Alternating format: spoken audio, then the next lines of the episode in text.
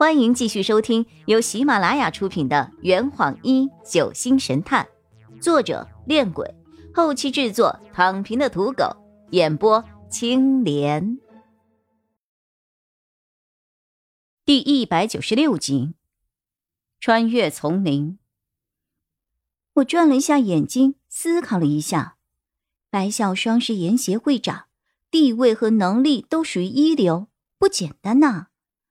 至于夏夜吗？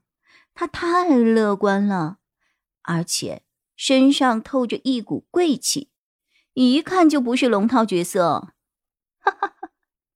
张璇好像被我逗笑了，你太可爱了吧？那你的怀疑根据又是什么呀？易星辰，他的身手和武器是我怀疑他的理由。林世子虽内向。但是在某些应该惊讶的场合，却表现得过于冷静，这显然是早就做好了心理准备的。黄婉一嘛，只能说他很会演戏。陈密林就不用说了吧，那么明显。那阿洛呢？因为他是阴庭的人呐。这艘船上是我唯二能够确认身份的人。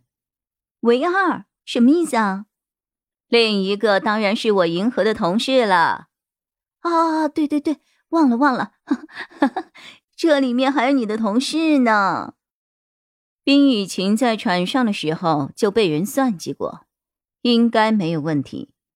陈晨晨和邵中天的眼里只有女人，没个屁用。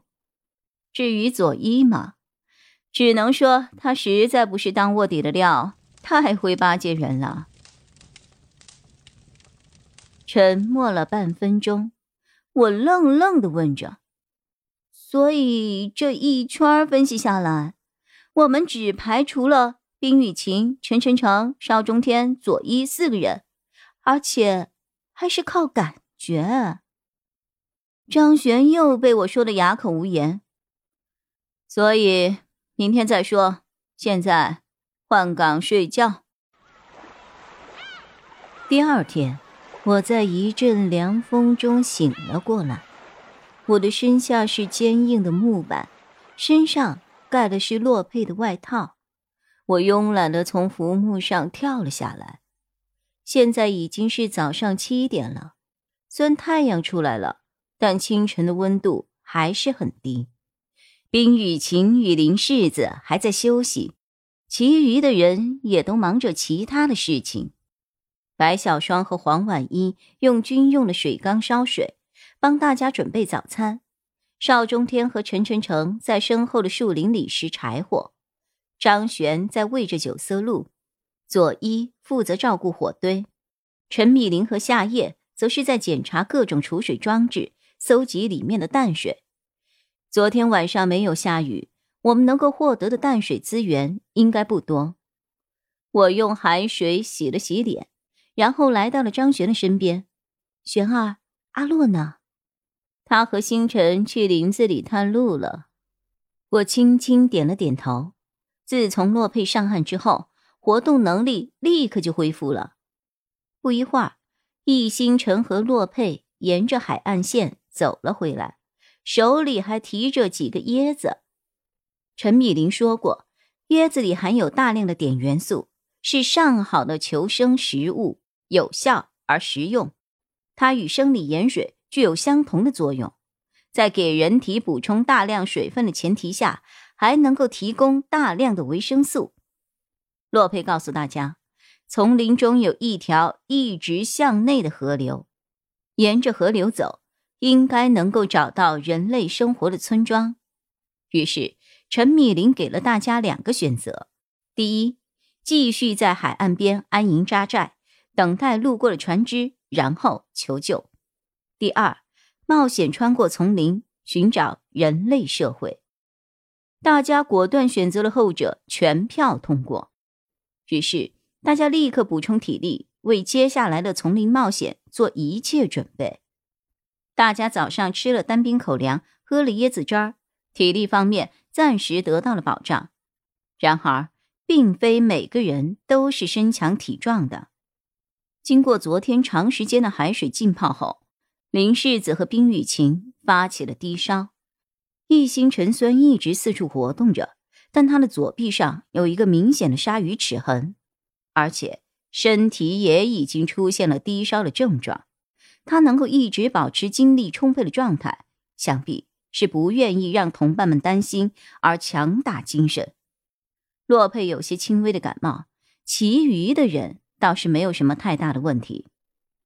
不过，大家都没有随身携带医用物品，没有办法立刻为几位同伴治疗。陈密林提议，大家在营地里再休息一天，等所有人养好精神之后再出发。然而，考虑到食物问题，白小双却建议大家立刻出发。生病的同学有几个男生轮流照顾，尽快找到人烟。星辰、世子和雨晴。都不愿拖大家的后腿，所以决定强打精神，立刻出发。于是，我们一行十三人相互搀扶，走进了丛林。